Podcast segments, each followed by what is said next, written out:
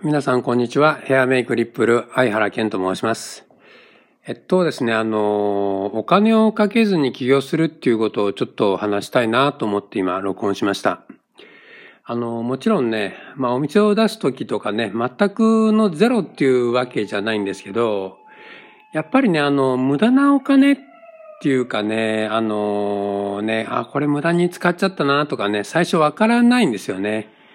で、まあそういうのをね、極力省いたりとか、あとね、あの、お金をかけずに、あの、お金をかけた人以上の成果を出すっていうこともできると思うんですよね。まあちょっとややこしいんですけど、あの、例えばね、まあ、最初お店の宣伝とかでまあ、なんていうんですかね、ああいう宣伝業者さんでまあ、10万とか15万とか払うじゃないですか。で、美容院なんか特に最近そうなんですけど、10万15万払ってもね、意外とね、お客さん来ないんですよね、その人数が。で、逆に、あのー、まあ、自分でチラシ作ったりして、自分でまあ配ったりして、で、逆にあの、全然お金かけなくても、逆にそのね、求人誌、うんとあの、広告出したとこ以上の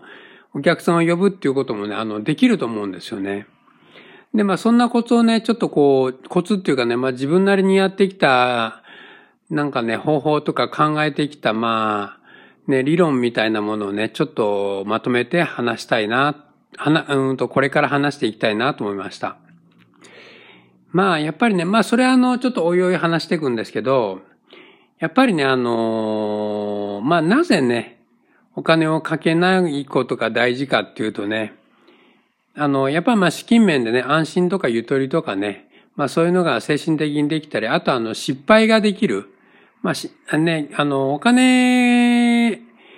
かけてね、やっちゃうと、あの、失敗できないですよね。で、まあ、あとはね、あの、自分でね、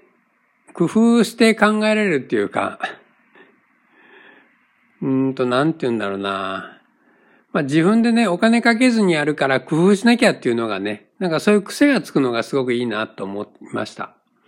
あとまあ自分で考えてやるから、まあ自分の味とかね、色が、自分のカラーみたいなのが出て、まあある意味それが個性だと思うんですけど、その個性にやっぱりね、お客さんってつくと思うんで、まあそうするとね、個性についたお客さんってね、その、末長く付き合っていけるっていうかね、なんか人としてこの気に入ってくれるっていうか、ね、なんかそういうのもあるんで、まああのね、そういうのを活かしていくのが、うん、すごく企業にはいいんじゃないかなって僕は思って、まあ、ずっとやってきました。まあね、まあちょっと今あの長くなりそうなんで、うん、この辺で一旦ストップしますけど、まあお金をかけずにね、起業するっていうこと、それをこれから話していくんで、またよかったら次も聞いてください。聞いていただきありがとうございました。